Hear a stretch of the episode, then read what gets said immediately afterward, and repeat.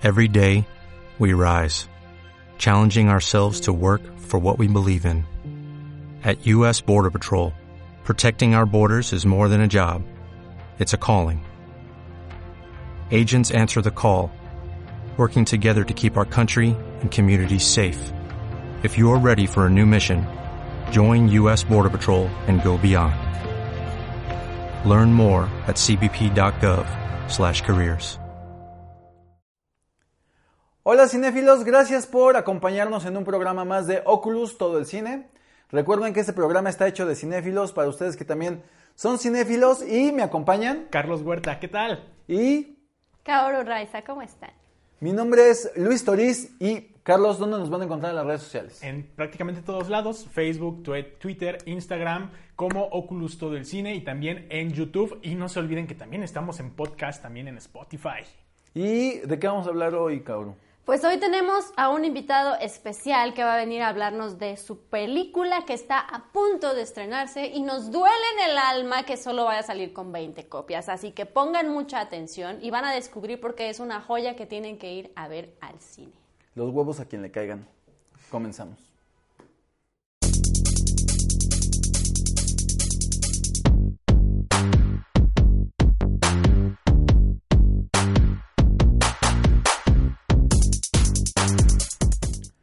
Gracias por continuar con nosotros, cinéfilos. Como les habíamos comentado, tenemos a Axel Muñoz, de, el director de Las Noches de Julio, que estrena ya este viernes, que viene eh, en varias salas de cine. Entonces, creo que no se- es de ese cine que no se deberían de perder, porque tiene algo que decir eh, la- Las Noches de Julio con Ose Meléndez y dirigida por Axel Muñoz.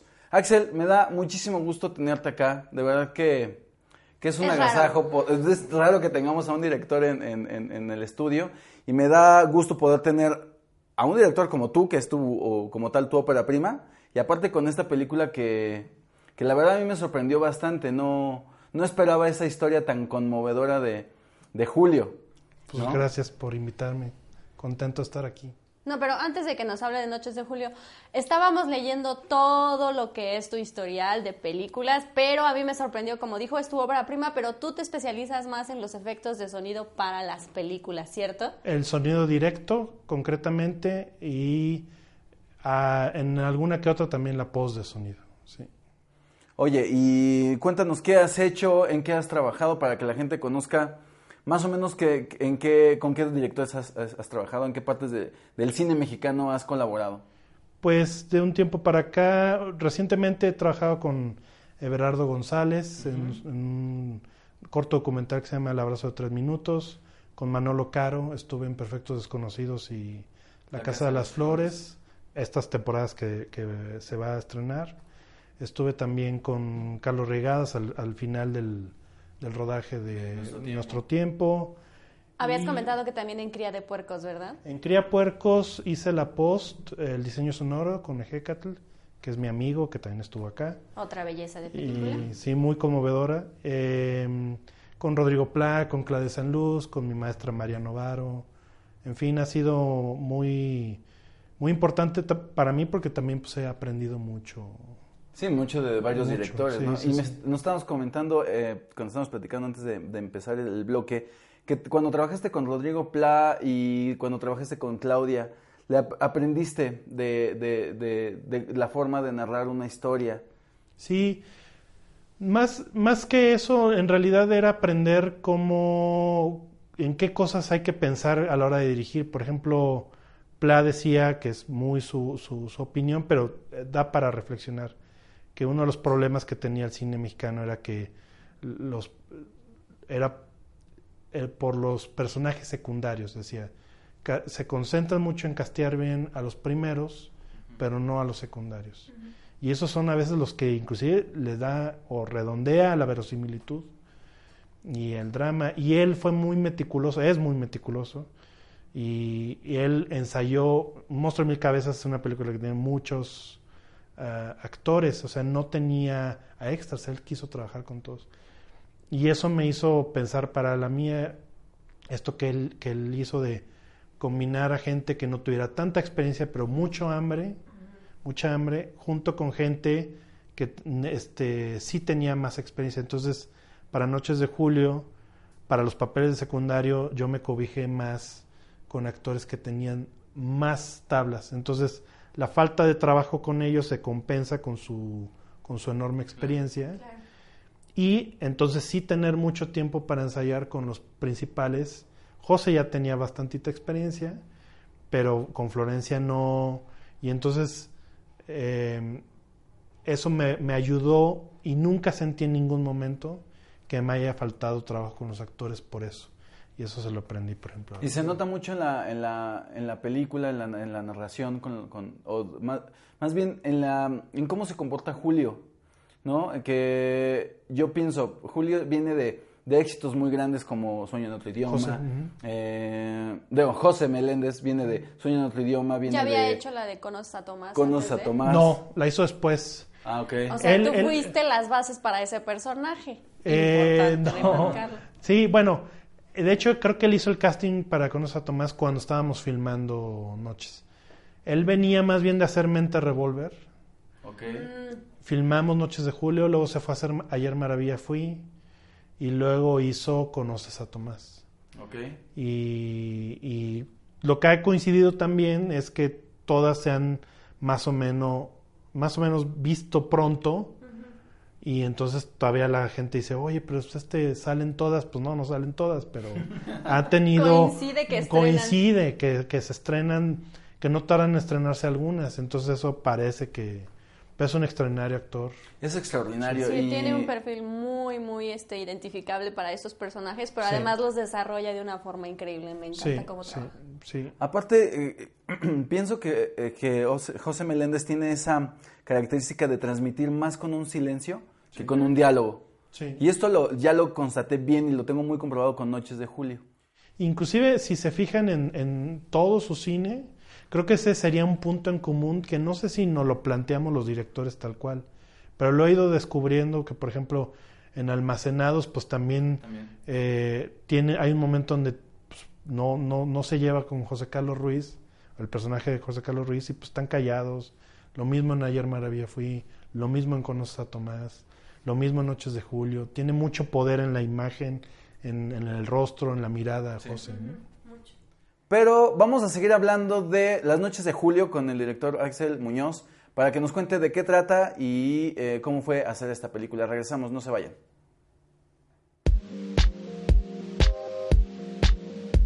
Hola amigos de Oculus, los invito a ver Noches de Julio, eh, dirigido por mí, Axel Muñoz. Ahora el- se estrena el, el viernes 27 de septiembre, Cineteca Nacional, Circuitos Culturales, Cinemex, Cinépolis. Síganos en las redes arroba Noches de Julio, arroba Noches de Julio MX en Twitter, Noches de Julio Película en Facebook.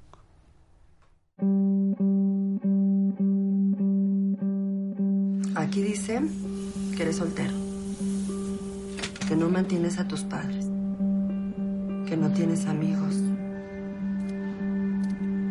además de tu historial.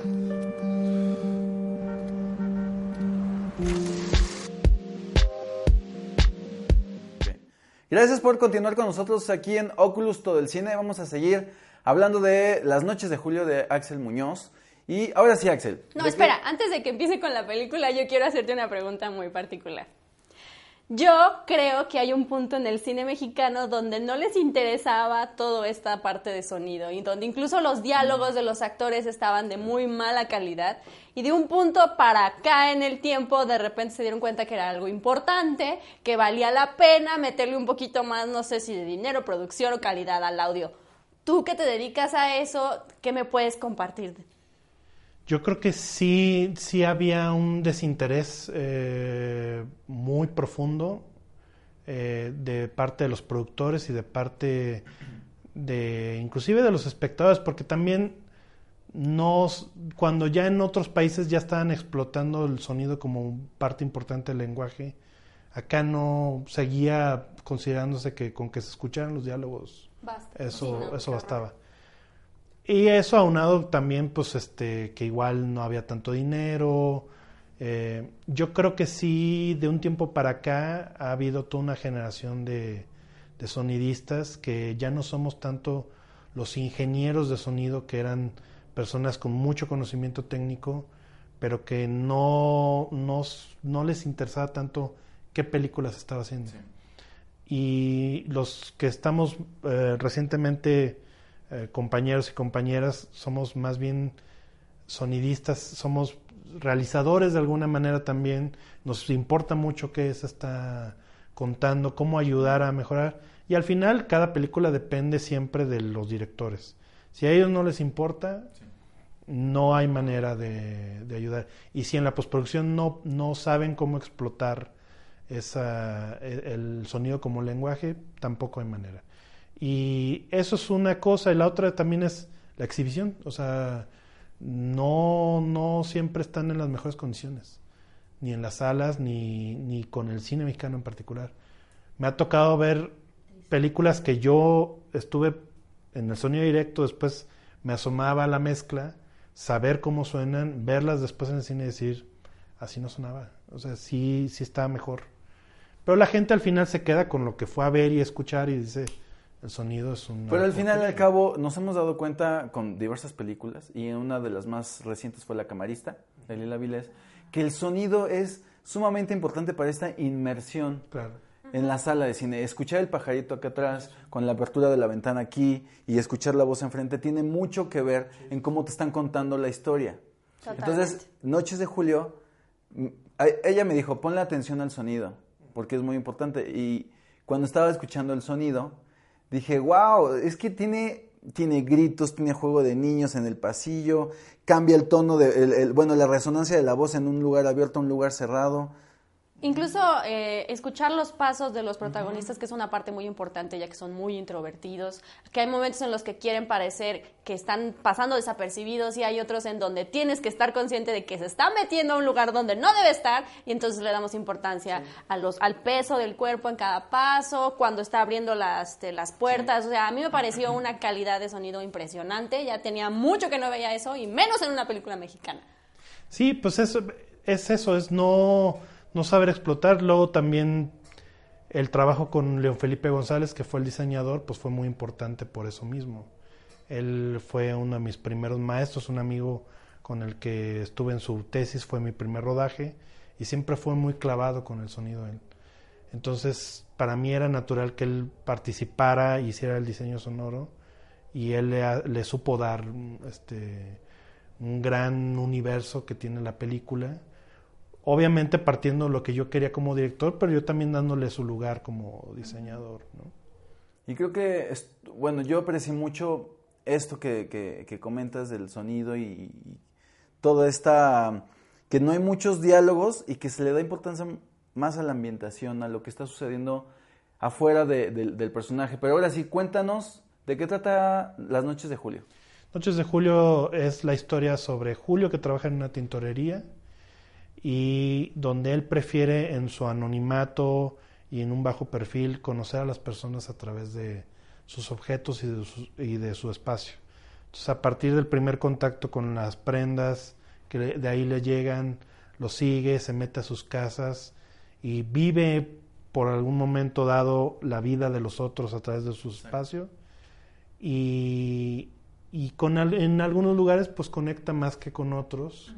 Y así lo ha estado haciendo durante años hasta que se topa con alguien que es similar a él, que es Mara, y que pues ahí se van a confrontar sus ilusiones o fantasías sobre cómo es la otra persona. Ahora, comentaste algo de los objetos y no iba a ser la primera pregunta, pero eh, los objetos como forma o como medio para conocer a las personas. ¿Por qué se te ocurrió introducir este esta forma de, de, poder entrar en una, en una, en conocer a una persona y no como, hola, ¿cómo estás? Sino la chamarra, la gorrita, el, el, zapato, ¿no? Entonces, ¿cómo describir a una persona por medio de sus objetos y no por verla físicamente? Porque creo que lo que queríamos construir, Claudia Garibaldi y yo, la guionista, era que que los espacios de las personas hablan más que lo que ellos puedan decir de sí mismos. Eh, y que él, Julio está convencido de eso y por eso mejor él prefiere conocerlo, conocer a las personas por sus espacios y qué tipo de objetos. Igual para él tampoco es tan importante los objetos, por eso no es roba, no, no, no, no, no es un ladrón o no es un cleptómano, pero le, por la misma curiosidad trata de conectar, en el caso del personaje Sofía que interpreta a Joana Murillo, pues no la logra descifrar del todo, no, no, no entiende bien y por eso en este espacio tan aséptico no, no sabe cómo comportarse, no se siente tan cómodo. Y en otros espacios como en el de Mara, pues sí, ¿no? y, y, es esta relación directa con la textura de las cosas, como explotar otros sentidos, por así decirlo. Por otro lado, también creo que es lo que hacemos las personas normales, que no son las que no entienden a Julio, pero que alguien prefiere estar viendo tu Instagram y enterarte de tu vida y no decir, oye, ¿cómo has estado? Veo que andas bajón, vamos a echarnos un café, platiquemos. Y mejor hay una distancia que, que prefieren llevarla. Y en el caso de Julio y Mara, pues es un símil a eso, es un, como un espejo de lo que, que, de lo que sucede comúnmente en la sociedad. ¿no? Ok, la verdad es que está bien interesante platicar con Axel y sobre las noches de Julio. Pero vamos a un corte y no se vayan ahorita, regresamos.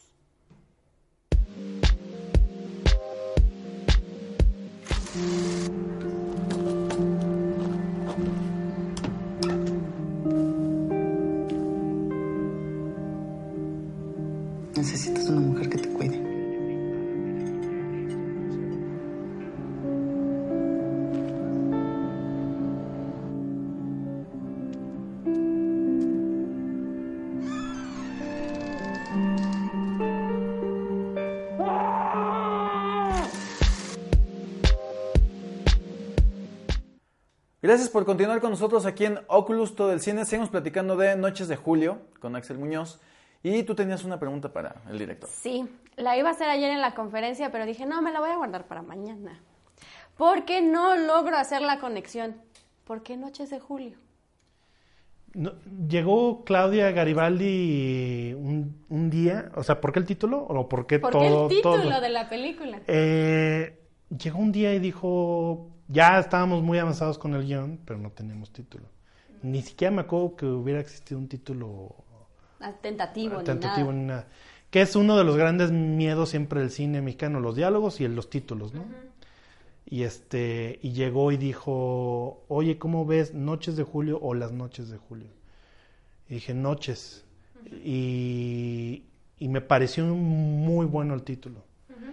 Noches por obviamente la, la, la, no solo lo literal, sino lo metafórico de, del ocaso del personaje, porque a mí siempre me gusta pensar que en las películas nos cuentan, digamos que hay toda una vida de los personajes y una película dice, yo te voy a contar este pedazo de su vida, pero tuvieron y seguirán teniendo en algunos casos otra vida. Entonces, Julio tuvo mejores momentos metiéndose a sus casas, llegó a tener problemas, en algún momento lo menciona sus padres, ¿no? De que tuvo antecedentes, de que tuvo...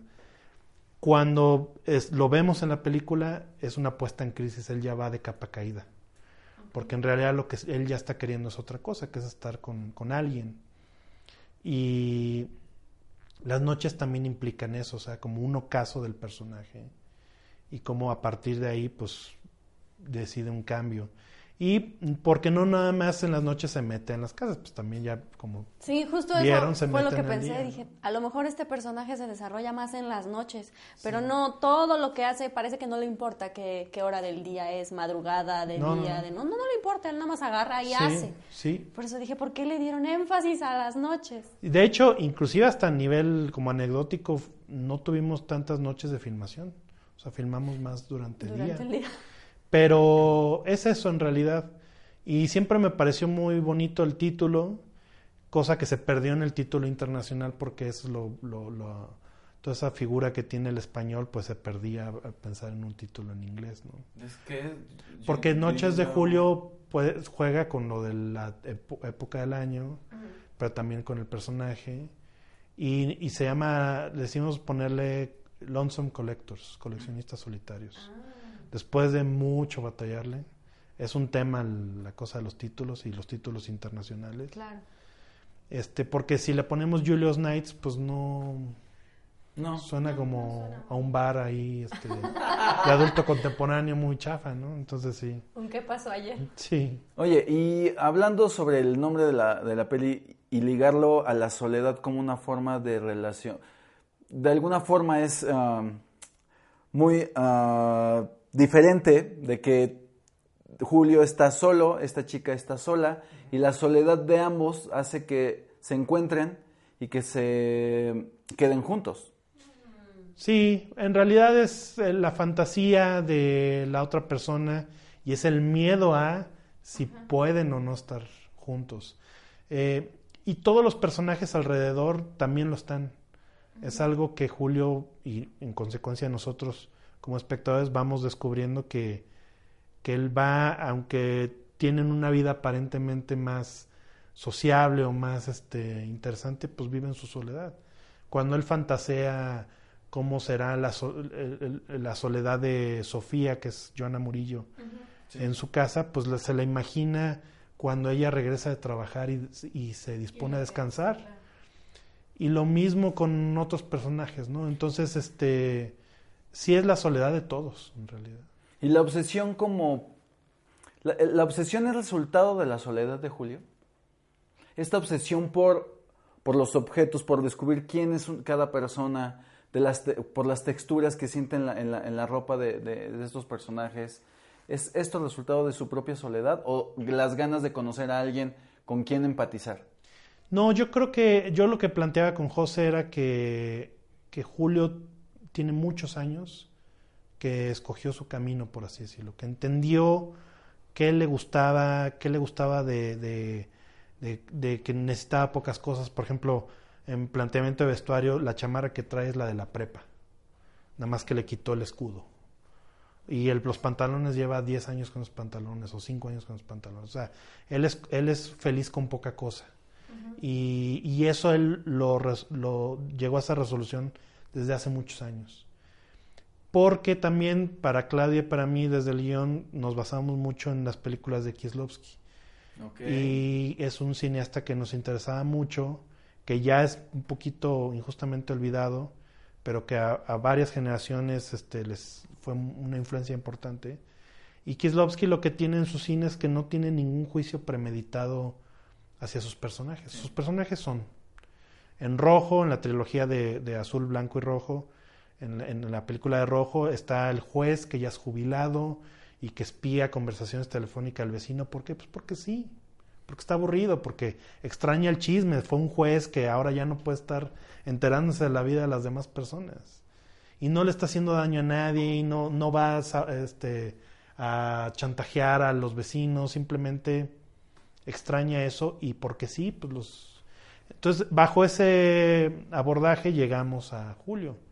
No partimos de si esto le determinaba al otro, simplemente él es, él es así, por eso todos los demás no lo logran entender, pero a él no le interesa tampoco que lo logren entender. Y cuando se aparece Mara, para él, por eso cuando entra a su casa está muy feliz porque dice, sí, está, todo está, es como enamorarte una primera vez, es- todo lo ves como a tu favor, ¿no? Pero entonces tú sí piensas que el tema principal no es solamente conocer a este personaje, sino también este romanticismo, esta etapa de enamoramiento que tiene con el otro personaje. Porque ayer decían mucho que era una historia de amor y yo así de, ¿es una historia de amor? No me queda del todo claro, pero sí es una parte importante en el desarrollo. Sí, yo en algún momento de medio de broma, pero luego sí, sí me gusta pensar, sí, es como un thriller romántico, pues, ¿no? O sea, es como, está el elemento romántico, pero están buscando amor, el amor es parte, como bien dices, esencial. Eh, yo diría que sí es una, es, es una historia de amor, pero no, con- no es la parte primordial y no es, con- no es contada de manera tradicional y ni siquiera es definitoria ni definitiva. O sea, no. Nosotros llegamos a un punto antes de que ellos decidan si, si sí es esto o no. Que era como la tesis principal de la película, ¿no? A veces la ilusión de las personas este, pues es más fuerte que, que la realidad. Que de ahí en realidad surge el proyecto. O sea, el proyecto surge como una preca- preocupación generacional de estar viendo cómo más o menos mi generación, la gente cercana hacia los 40, dice que sigue, quiero estar solo, quiero estar sola, la gente alrededor, las presiones que hay alrededor y algo que no sé si siempre ha habido, pero bueno, que ahora me parece particular es que la gente se va volviendo más egoísta y no Totalmente. quiere comprometerse y no quiere dar. Y no es un juicio tampoco, insisto, no es un juicio, simplemente es hablemos de esto que está sucediendo y que es importante y que la gente prefiere cerrarse y, y no hablar de eso, pero ahí está y a todos nos pasa. Mi pregunta iba, la que, la que seguía era, iba respecto a eso. ¿Tú crees que es realmente necesario estar, es realmente una necesidad de estar acompañado o es una construcción social en la cual interfieren los padres, la familia, la tía metiche de, ¿y la novia o el novio, hijita? Claro. Y, pero que me la contestes después del corte. Ahorita regresamos.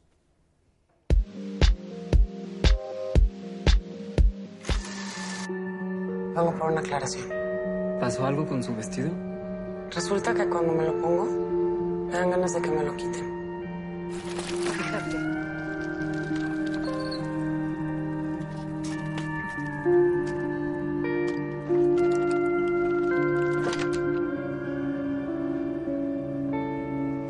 formas, no estás a su nivel. Y no creo que le gusten los raritos.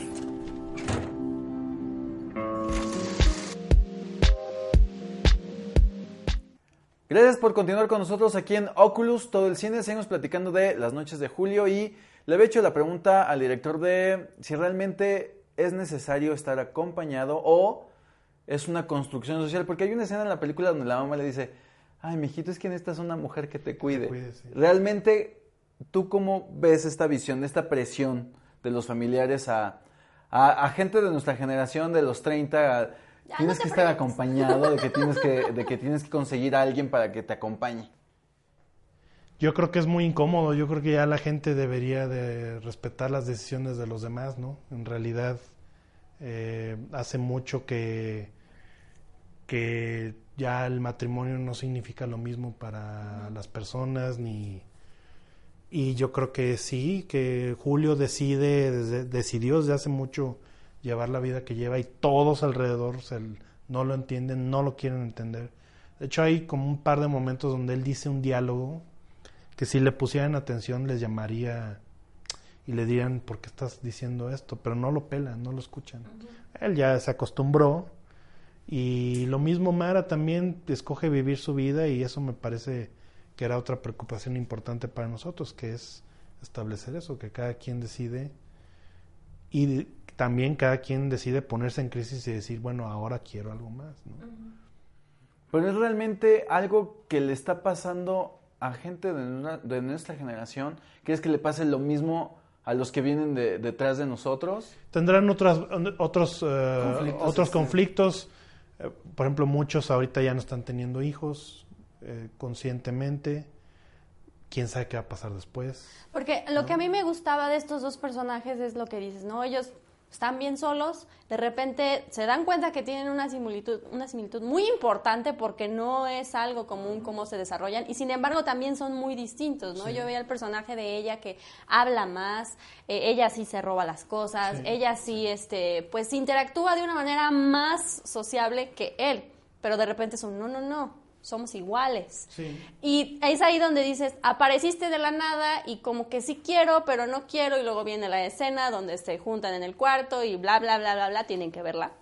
Pero más, básicamente es esa parte en la que dices, vaya, surgió la magia, la vida hizo lo suyo, los puso juntos, ahora que sigue, ¿no? Que creo que es como el punto más delicioso de la película, ¿no? Cuando crees que no va a suceder y ¡pum! Llegó. Sí. Ella es más activa que él, ella siempre está un paso adelante. Esa era una cosa que nos divertía mucho también durante el rodaje y los ensayos, que él cree que está este, descu- Que lo está a descubriéndola y ella es la que se planta frente a la tintorería como para, hey, sígueme, ¿no?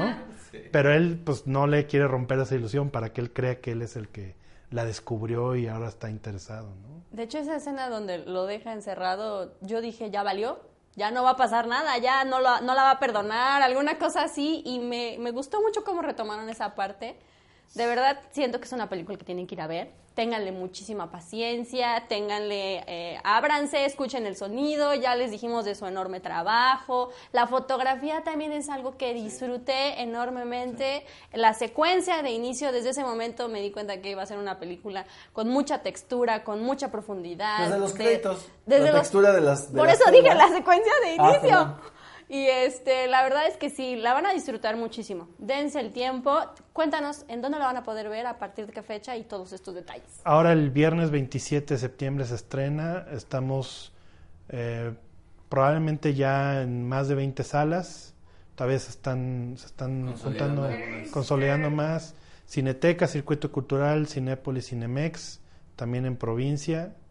Y pues ah, pendientes de las redes para, para ver en ¿Tiene alguna página en, en especial? la- la en película? Facebook está como Noches de Julio, en Twitter es a- arroba Noches de Julio MX, en Instagram es arroba Noches de Julio y en todas esas va- se va a estar dando la información de... Ah, perfecto.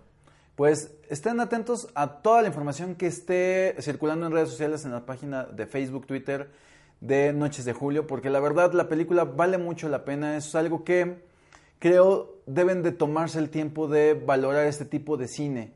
Y no solamente un tipo de cine que siempre está ahí y va a seguir y le va a durar tres, cuatro semanas ahí en cartelera.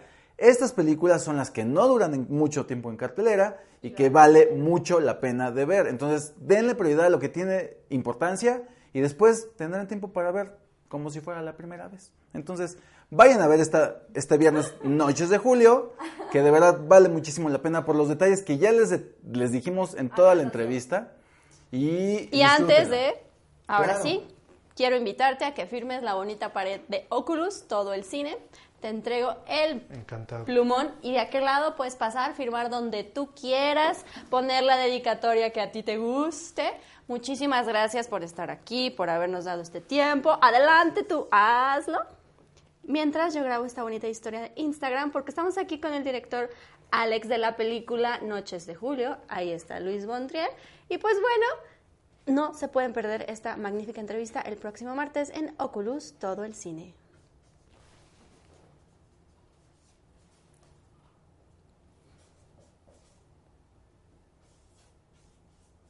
Y creo que la pregunta que todo mundo tiene que estar pensando que por qué no la hicimos. ¿Cómo fue que decidiste saltar de la parte de sonido Ah, sí. a la parte de dirección? Eh, en realidad estudié cine eh, como director y como muchos que estudiamos cine, pues decidimos que teníamos que tener como otro oficio para trabajar, para vivir, para pagar la renta. Pero yo también siempre pensé en algo que me sirviera para dirección, no simplemente chamba por chamba. Y estoy convencido que sonido también es una de las áreas donde se aprende muchísimo de dirección.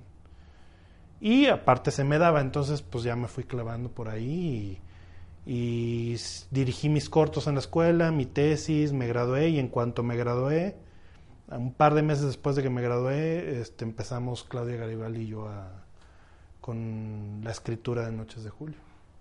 ¿Cuánto tiempo llevaba en la bodega ese guion? ¿O en Desde que trabajo? la primera vez que nos sentamos ella y yo a platicar, que nos conocíamos desde la escuela, fueron cinco años a cuando ya la pudimos filmar.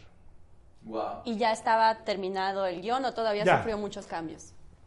No, eh, ya estaba terminado para cuando llegamos a filmar y obviamente en la filmación se reescriben cosas y en la edición se reescriben cosas y todas las películas tienen ese proceso. Como bien nos dijo Mariano Varo, mi maestra, las películas se escriben tres veces, ¿no? en, la escrit- en el papel, en el rodaje y en la edición. Claro. Pues vayan a ver Noches de Julio de Axel Muñoz. Estrena este viernes 27 de septiembre. No se la pierdan y dejen, eh, vayan a los comentarios de Oculus Todo el Cine. Díganos qué les pareció la película. Contacten a las redes sociales de, de Noches de Julio y nosotros nos vemos la próxima semana para hablar de más cine. Veo más películas, pero de todas formas, este, seguimos en Oculus. Vamos a un corte. Regresamos. Todavía no acaba esto.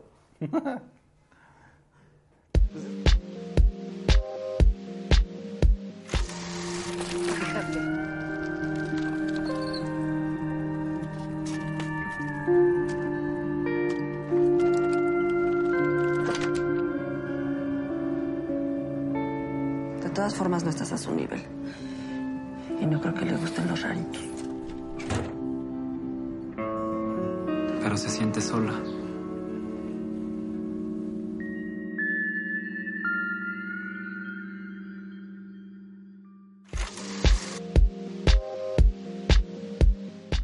Continuamos con Oculus, todo el cine, gracias a Axel Muñoz que nos acompañó de la película Noches de Julio. Carlos estuvo aquí, pero no estuvo en la, en la entrevista porque íbamos a hablar de Midsommar en, esta, en este programa, pero realmente lo que nos absorbió demasiado fue Noches de Julio de Axel Muñoz, que la verdad no queríamos desperdiciar la presencia del director. Y vale fue- la pena y había mucho que decir, así que Estuvo bien, pero ¿cómo te sentiste allá afuera, Carlos? Siempre es muy grato estar tras bambalinas y ver cómo todo se desenvuelve y es espectacular, así que no, para nada me sentí alejado ni es que desplazado. quiere que lo volvamos a invitar. a hablar de Midsommar. Pero a ver, ya. ¿Cuáles son los estrenos de cartelera? ¿Cuáles son, Carlos? Dime. Bueno, ya está en cartelera Ad Astra, también obviamente Midsommar ya está aquí y SOS Mal de Sombras es un documental que está producido por Leonardo DiCaprio y narrado por Carlos Loret de Mola, algo muy interesante Y también. también la siempre interesante y chichona Marta Gareda, todas caen. Y también sigue Tour de Cine Francés en México con siete películas francesas. ¿Y qué más? Posteriormente lo que viene va a estar interesante porque tenemos el Joker en dos semanas, esto va a estar descontrolado, todo el mundo va a ir a verla y esperemos que Joaquin Phoenix sea la revelación del año. Yo solo estoy contenta porque sé que es una película de una narrativa diferente y que todo el mundo la va a ir a ver y entonces quiero ver qué tal está su aguante. Eso va a ser muy interesante. 108 costuras y Zombieland, Tiro de Gracia, que es la segunda parte de eh, Zombieland. Y también Además del estreno de Noches de Julio que va con la mexicana Olimpia. Olimpia. Que, Olimpia, que está muy interesante también porque es sobre los eventos del 68, pero tiene un retoque de una, una técnica de animación que se llama rotoscopiado y está muy interesante. Ujú. También en streaming está algo que no conozco que se llama Inconcebible. En los 90, la primera película de Jonah Hill en Amazon Prime Video. Annabelle Creation, que no tiene subtítulos, dato de Carlos. El complot mongol en Amazon Prime. El infiltrado del Caca, del Caca Clan en HBO Go. Llevados por el deseo. También en HBO En Go. HBO Go. ¿Qué más? Pásame la hojita, producer. ¿Ya? ¿Es todo? Así que ya les dimos todo este menú de los eh, servicios por streaming y también teníamos planeado hablar de Monarca, pero lo haremos en algún otro segmento, ¿cierto? Sí, nos vemos eh, con suerte la próxima semana, el próximo martes a las 9 de la noche, Oculus, todo el cine. No se pierdan las cápsulas que vamos a hacer de Midsommar y Monarca, la serie de Netflix, que fue la segunda serie más vista en la plataforma. Nos vemos, bye, adiós.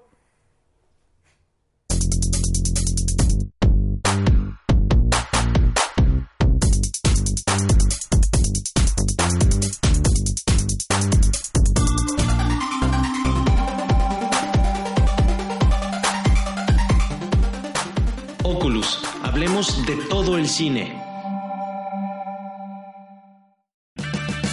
Purchase new wiper blades from O'Reilly Auto Parts today and we'll install them for free. See better and drive safer with O'Reilly Auto Parts. oh, oh, oh O'Reilly Auto Parts.